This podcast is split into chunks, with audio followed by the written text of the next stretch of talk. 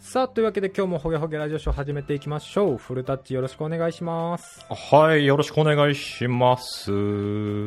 週末はどうでしたかなんかやりました週末は、うーん、そうですね。まあ仕事、仕事ですね。仕事、 ひうん。たすら仕事、週7勤務の古田。はい。週7勤務で定評の私でございます。はい。僕もなんか先週ちょっと仕事忙しくて、ちょっと残業とかしてたら、疲れが溜まってて、結構寝ちゃってましたね、週末。あら、まあまあいいじゃないですか。週末は本来は休む時ですよ。そうですね、安息う日んなんで、ちゃんと安息にしてました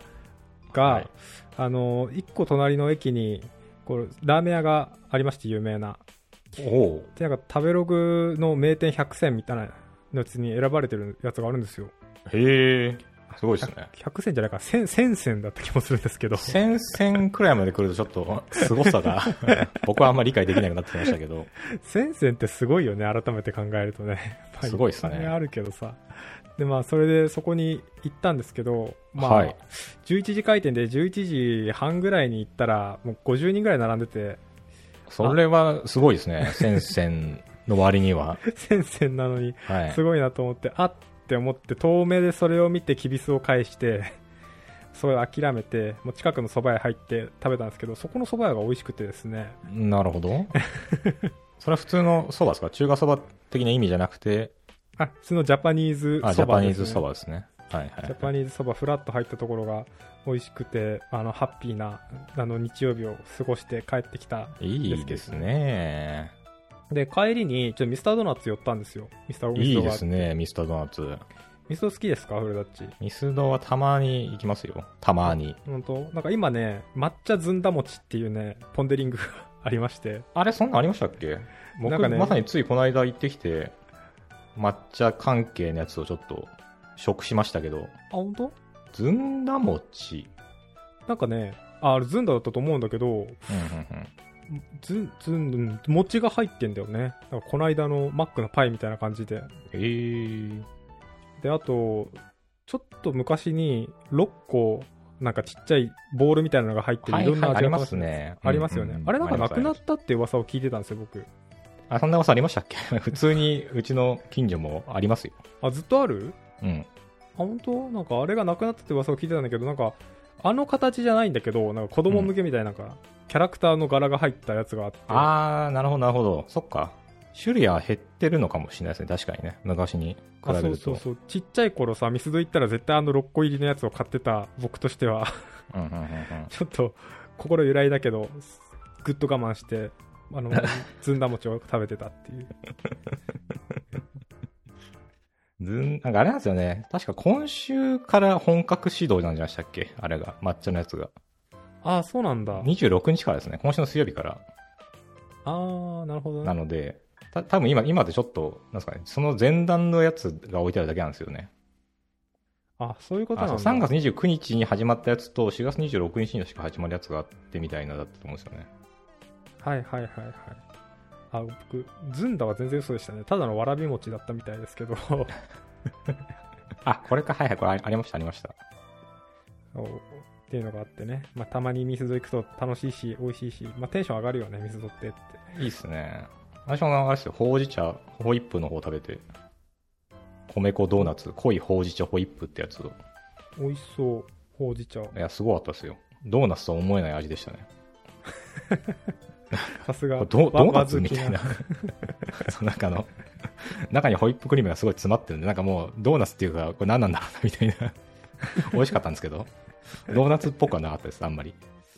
そうだね。き近所にあると嬉しいよね、ミスドとかね、そういうのね。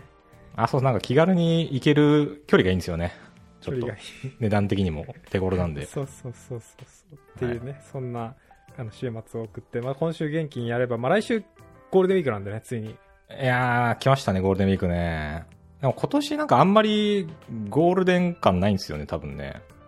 え、でもね、意外とあるよ。あのー月火休みにしたら9連休まあそうう。ですね、月火休めばゴールデンになりますね、一応。うん。なんか例年ってあの、1日だけとか、なんかいろいろあるじゃないですか。あああ、そうだね。もっと詰まってるというか、休みが。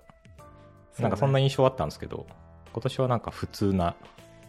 休みな印象があって、かな確か昭和の日がやらかして土曜日かどっかに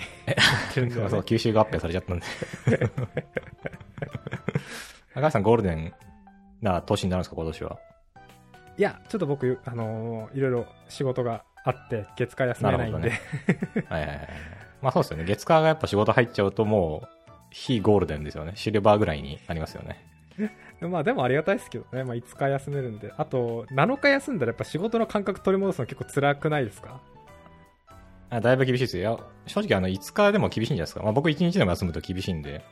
まあわかります5日うもあれん、なんか戻んないですよねね、感覚が。で結局最後の1日ぐらいはなんかちょっと仕事の整理とかを若干してたりするんで、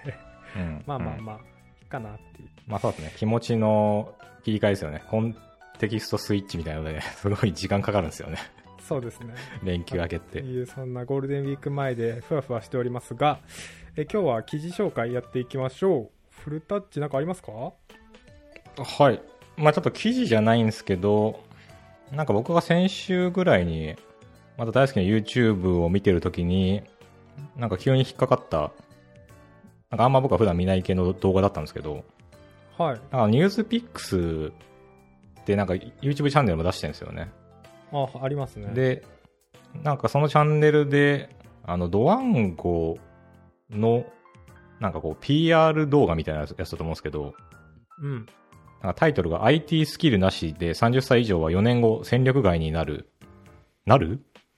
知識ゼロでも JavaScript、HTML、CSS をマスターできる中高年必見のデジタルスキル入門編を徹底解説みたいなおまーあ動画がありまして、なんか、珍しくなんかめちゃめちゃ煽り、煽りタイトルなちょっと動画を見て、ちょっと気になって見てたんですけど、そうだねまあ、なんか案の定あのコメント欄はちょっと大荒れでしたけど、大荒れで、まあちょっと動画の中身は別にそこまで触れるつもりないんですけど、なんかこういうその昔から IT スキルがない人は将来滅びるみたいな話とかってよくなんか見聞きしてたと思うんですよね、僕らって。はいはいはいで、まあ、この話でいくと、まあ、知識ゼロでも Java、JS とか HTML とか CSS をマスター、まあ、このマスターがどういう意味かちょっとわかんないですけど、まあ、書けるみたいな、多分、スクールの話だと思うんですよね。こう、紹介だと思うんですけど。うんうんうんで、ただ、現状のこのね、チャット GPT とか、まあ、コバルトとか何でもいいんですけど、なんかそういうのがだんだんとこう台頭してきた現状を踏まえると、なんか、今から付け焼き場的に JS とか HTML とか学んで、その戦力外にならなくて済むようになるのかっていうのが、僕は結構だいぶ疑問があって、はいなんかその、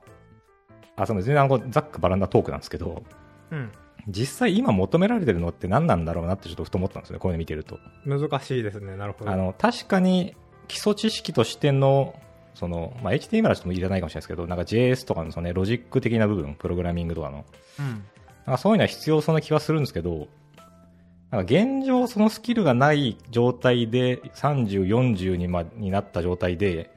今から学び直して役に立つものがどれだけの確率で得られるのかがちょっと謎なんですよね。なるほど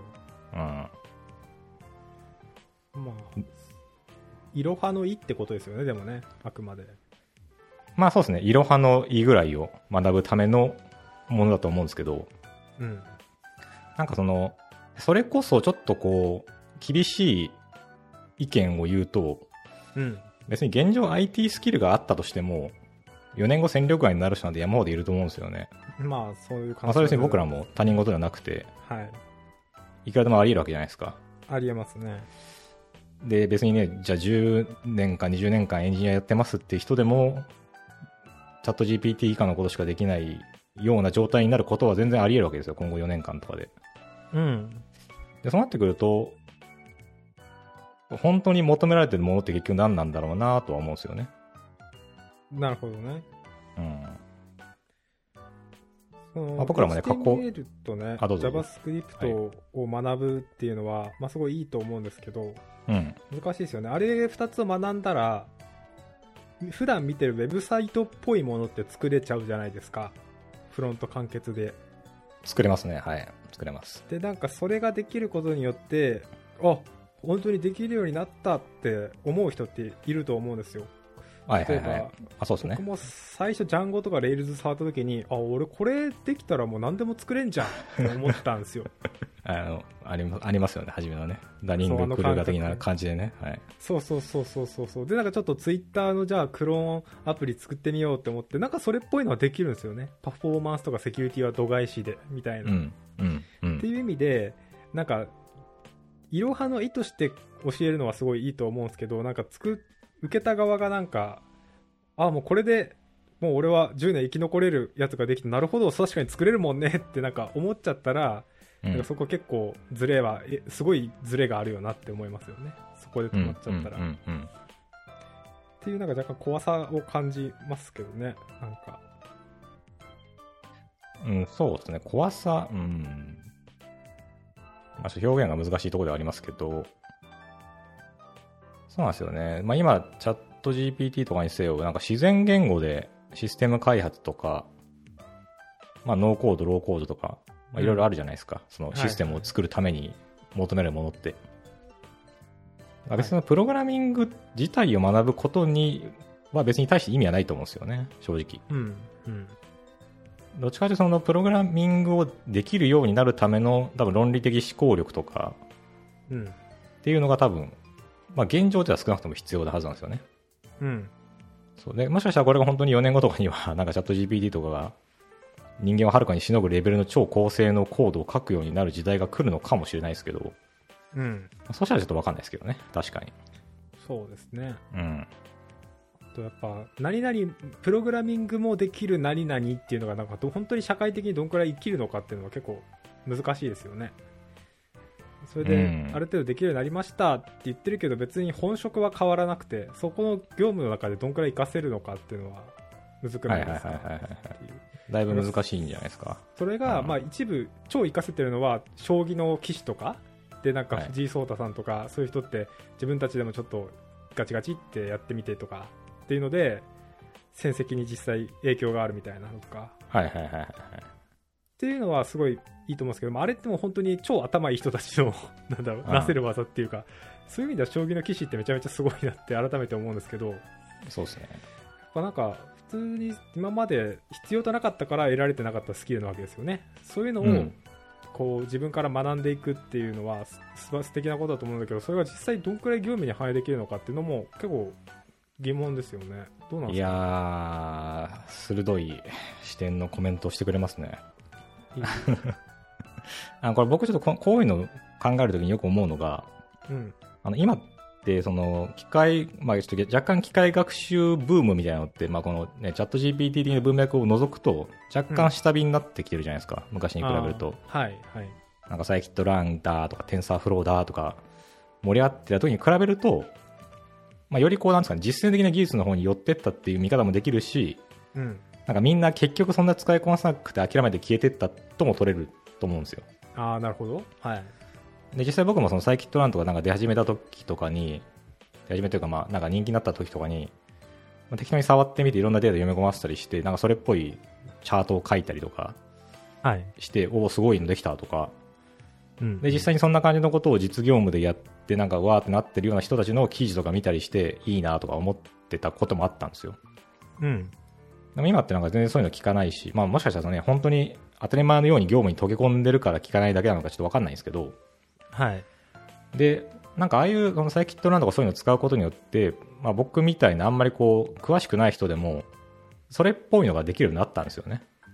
はいでただそれっぽいのはできるようになったけどいやさっき甲斐さんが言ったみたいなそれを実務に生かすとか実際に自分の人生に生かすってなった瞬間に、ものすごいジャンプが必要なんですよねはいはいはいこれは本当に有効なんですかって一言聞かれた瞬間にもう崩れるんですよそのなぜならなぜなら理論的な背景を全く持ってないんですよね僕ははいはいで結局それってそのそれっぽいのはできましたの時にしか使えないんだなと思ったんですようんちゃんとそれを仕事に使ったりして、ね、人に責任を持った上で提供する時ってやっぱりそのアカデミックでも何でもいいですけどそのやっぱ背景が必要なんですよねうん理論をちゃんと理解した上で、なぜ今これが求められてるからこうしましたっていうのを説明できないとやっぱサービスとしては成立しないんですよねはい。そうで今のチャット GPT とかでプログラム書いてもらえるしシステム、ね、今後システム全部作ってくださいみたいなのができるようになるのかもしれないですけどこれで正しいんですっていうのを説明できないと結局多分それは生きないんですよね実世界にはそうですね。と思うんですよそこにね、一人やっぱりスペシャリストがいて、それを背景とか説明できたり、レビューしっかりできて、お客さんにも説明責任果たせる人がいないとうん成り立たないってことですよね。そうそうそうそうだからその IT 企業じゃないところでちょっと IT 詳しい人がちょっとチャット GPT 作ったら使ったらなんか僕らのやってるこの業務全部自動化できましたよとかってシステム持ってきても安心して使えるかって言ったらよくわかんないじゃないですか それをうんうんうん。てか絶対安心して使えないと思うんですよねそんなの怖くてそうですよね。そういやってことはやっぱそれじゃダメなんですよね自然言語でプログラミングできたとしてもそれじゃダメっていうのはなんかもうみんな薄々分かってるわけじゃないですかはい。なんかでそのやっぱ壁を越えるにはやっぱりその積み重ねてきた知識とか経験とかでこれが正しい今これが一番適切であろうっていうものをなんか模索し続ける力なんか問題解決能力的なものがうん。やっぱ今必要なんですよねそうですね。そうだからまあ、まあ、そのためのどベースとして JavaScript の知識はも確かに必要だと思うんですけどなんかここって直接は結びつかないんですよねやっぱりまあそうですね。 JavaScript やったからって得られるものでもないみたいうな、ん。っていうのをねちょっと考えてたりするんですがだからやっぱまあもう本当、やる側も、それはもう本当一歩目なんだっていうことを、そしてそこに一歩目に踏み出したってことは、まあそういうスペシャリストがいる場所か、自分がもうスペシャリストになるぐらいガツガツやるしかもうないんだなっていう。うんでも、うんうんうんそのチャット GPT にせよ何にせよその生産物に対しての責任を持つっていうのがやっぱり今後の課題ですよねアウトプットの量は増えるけどそれは誰が担保してるのみたいな話がうんここから難しいところで例えば自動運転とかにしても自動運転でじゃあタクシー自動運転にしたらもうめっちゃタクシーバーって走ってみんな車もう買わなくてもいい世界とか来る可能性あるんですけど、自動運転乗ってて怖いのって事故ったら誰が責任に取るのみたいなのとかってそうですねいうのがあると思うんで怖いんですけど、えー、とでもそれってやっぱり責任の所在の話なんだけどでもそれずっとやってて10年間無事故ですってなったらあじゃあ自分も乗ってみようかなってやっぱなると思うんです よ確かにね明らかに車それはわかりでますねそう人が運転してるよりも事故率が明らかに低いっていうのをもう数で出していくしかないと思うんですよ、もうそこはもう乗ってなくてもはいはい車を回しまくるとか。みたいな感じで、じゃあ、チャット GPT で作ったウェブサイトが100万個作って、まあ、1個もセキュリティホールとかなくて大丈夫でしたみたいな、で10年間動いてますとかってなったら、なくなっていくっていう段階が来ると思うんだけど、まあ、まだ全然責任者が必要な段階だし、本当に安全なのってかなり疑問なんで、、まあそうっすね安全性もあるしなんだろうな例えばじゃあツイッターが実はもう今チャット GPT は書いてましたとかだとちょっと面白いですよねなんかそういううそういう感じなんですかだから僕らが普段使ってるサービスは実はもう人が書いてなかったですみたいなはいはいはい、っていうのがボロボロ出始めた頃が信用できるタイミングじゃないですかそうですね。でただそんな時代は本当に来るのかなっていうのもちょっとあるんですけどね。まあでも来るんじゃないかなって思うんですよね。なんか結構想像してたのって出来上がるイメージがあって、うん、で、Siri が出た時に求めてたのってチャット GPT だったと思うんですよ。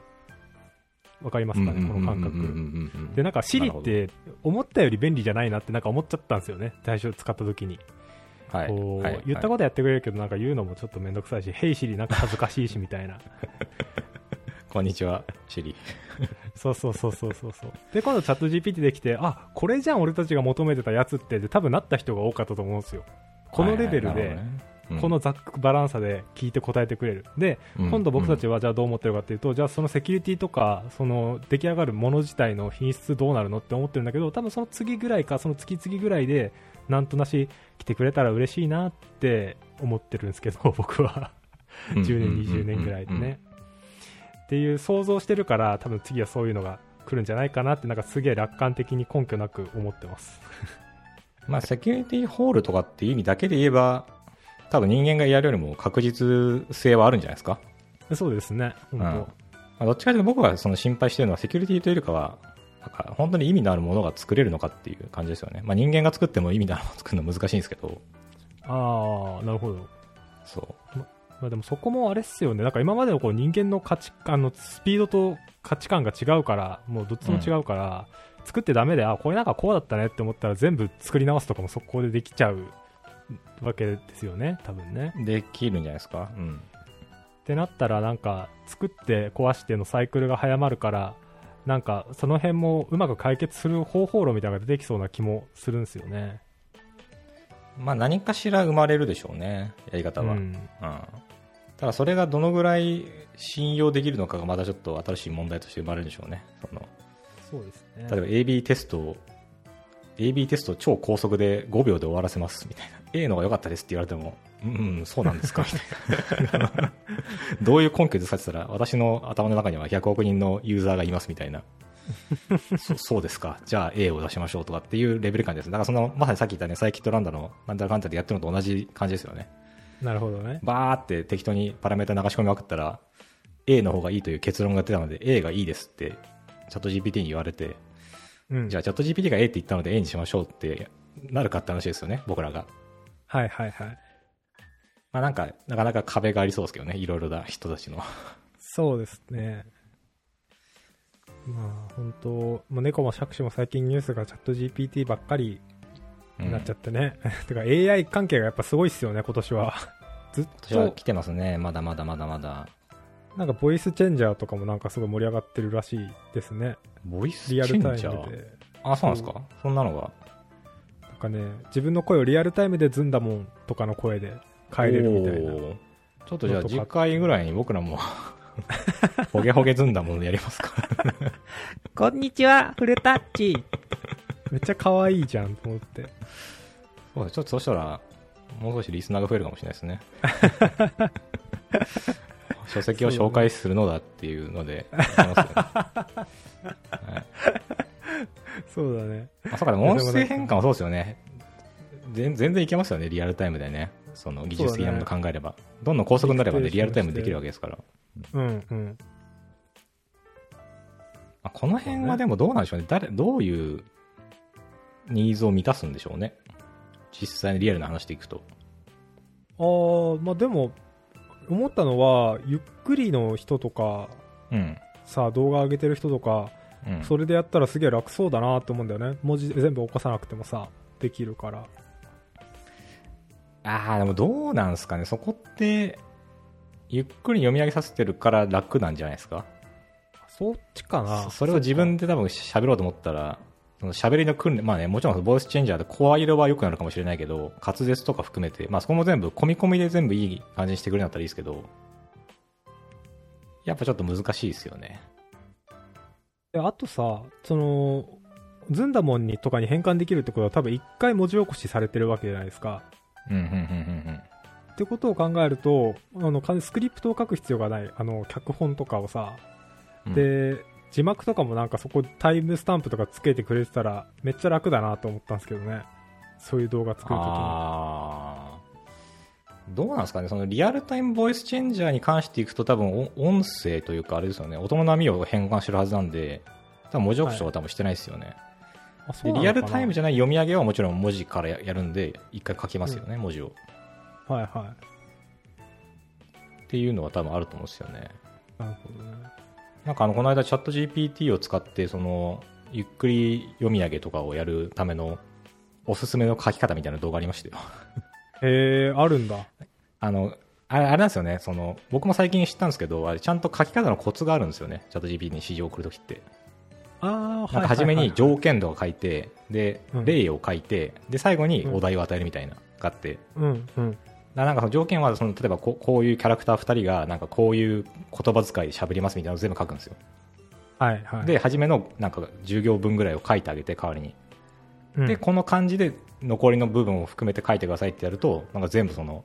ゆっくり実況っぽい語尾になった文章で、台本が書き上げられるみたいな。なるほどで、ね。書き上げられた台本を、その、音声読み上げソフトにかませると、もうそれで完成しちゃうっていう。超簡単じゃん。超簡単なんですよ。ああ、まあそういうすごいなと思ってフェーズを作るんですね。セットアップと実行フェーズみたいな感じで。あ、そうそうそうそう。で、でその、特に聞き、なんですかね、こう、聞き方がいいというか、うん質の高いものをどっかに取っといて、それを使うって、まあだからまさにプロンプトエンジニアリングで求められる、その、指示出しがうまいみたいなところっうんね。そていうのが今結構工夫されてるらしくて、各場面で。へえ何も考えずに文章でブワーって送っちゃ ってたそう、だからなんか、だからちょっと質が悪い回答がたまに来てたんでしょうね、僕らが。ああなるほどねそうそう。だから話し方のね語尾とかもそうだし、まあ、タメ口でいいとか、敬語でするとかっていうのも全部選べるんで、うんなんかなかなかすごいですよね。そうだねなんかちゃんとノリノリでなんか、ありがとうとか、ごめんなさいとかっていうようなキャラクターに仕上げることもできるらしいんですよ。へえより人間味のある。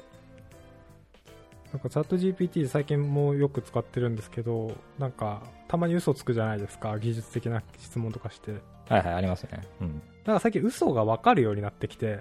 なんうかんこれも完全に感覚なんで説明難しいんですけど、あこれ今嘘つかれてるなっていうの がなんかい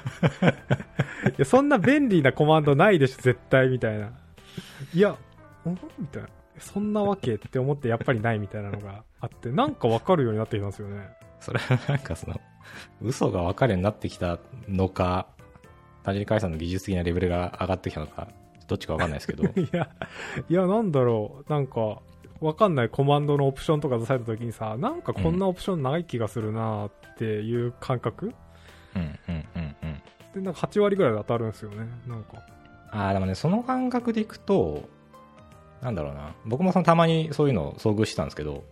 うん。なんかその Python のライブラリとかで、そうこんなこういうコマンドないのかなって調べた時に、ありますって返してくる、即即答で。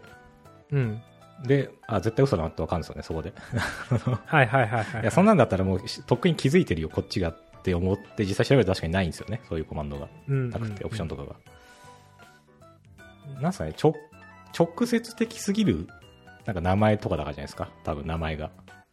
ああ、そうね。ああ、そういうこと、あーあるかもな。そなんかログ出力するパスとかこれ指定できないよなと思ったら、ロギングパスイコールとか書いてあって嘘でしょみた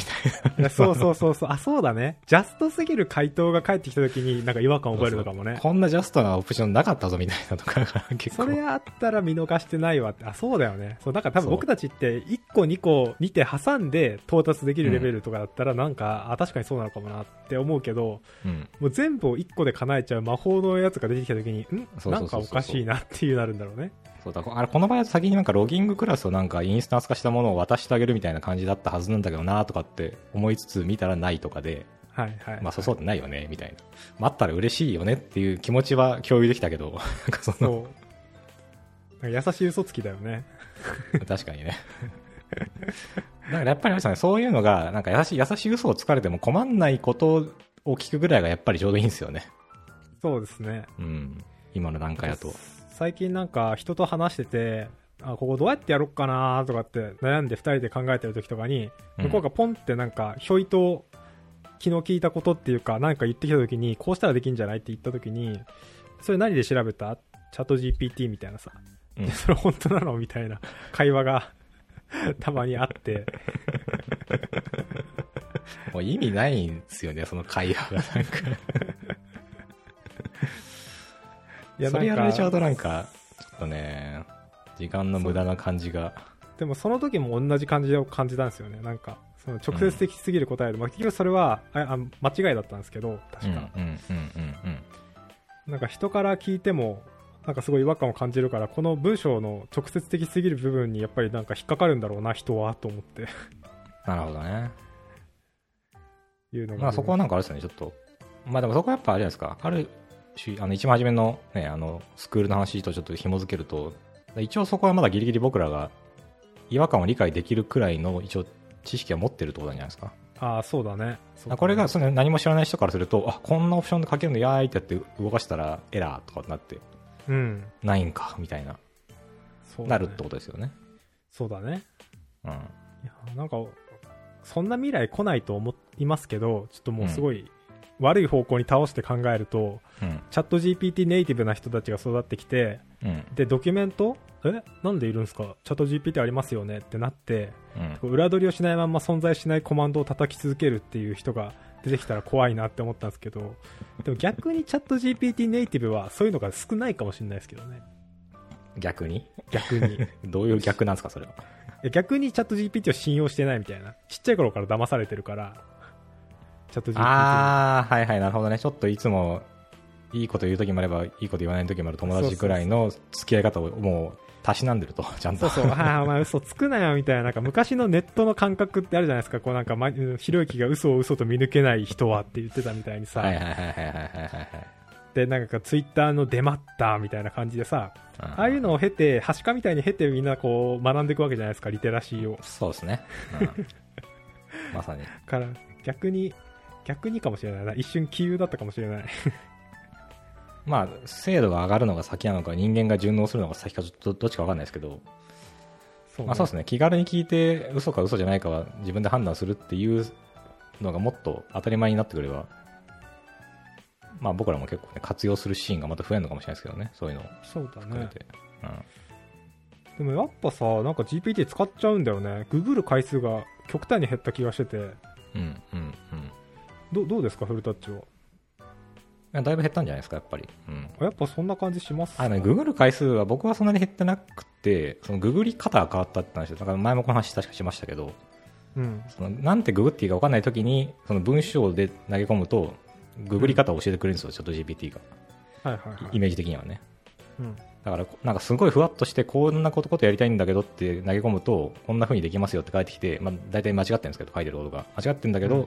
あそうかそういう考え方あったなってことを思い出して自分の中ではいはいはい。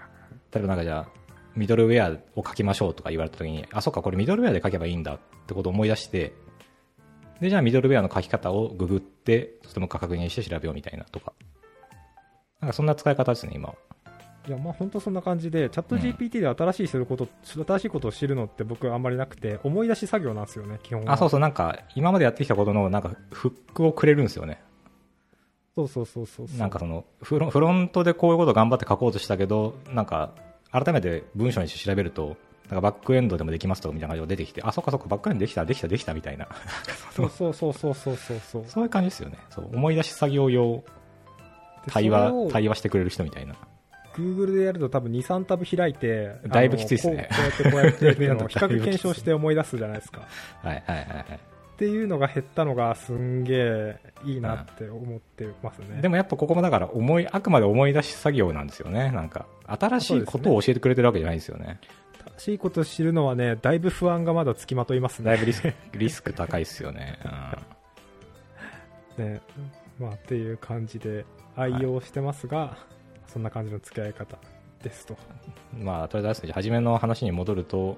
はい。まあよくわからんってことですね。今求められてるスキルが、どのぐらいのた、どのどのぐらい持つかまではもう保証できない時代が来てるのは間違いないと思うんで、なんか、そうですね。今から Python を学べばいいよとも言えないし、もうなんか、今だと。うん。じゃあ何を学べばいいのかって言われたら、うん、まあ Python を学べばいいんじゃないみたいな。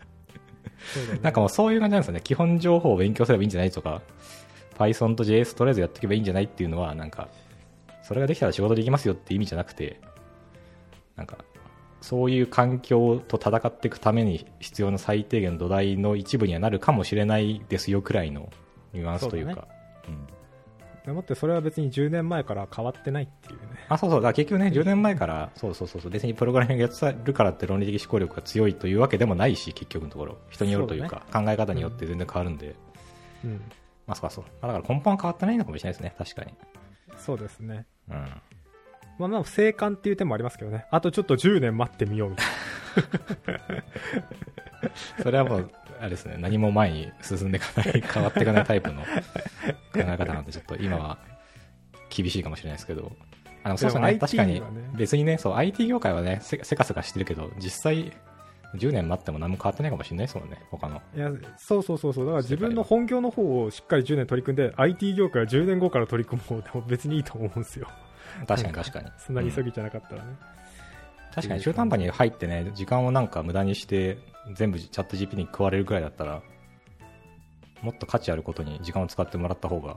いや、本当ですよ。 100倍増したと思うんですよね。う んうん。っっていう感じで、なんか、新しく入ってこようとする人を拒むかのような感じですけど、これいやはいや、なんか僕たちなりの優し全優しさっていうか、なんか、その、時間を無駄にしてほしくないっていうか、あ、そうですね。無駄ではないんだけけど、ど。なんだろうな、なんかそう、パッと見の、なんかキラキラ感とかいいね、そういう、凄そう感だけで入るのは多分後悔する から、なんかちゃんと見定める方がいいですよって感じですよね。ニュアンスとしては。そううん全然、それでも期待ならウェルカムだと思うんですけど、業界的には。うんうんうん。人足りてないんでね。うん、それは間違いないです。 はい。まあじゃあこんな感じですかね。そうですね、はいそんなところで終わります。じゃあ今日はありがとうございました。はいありがとうございました。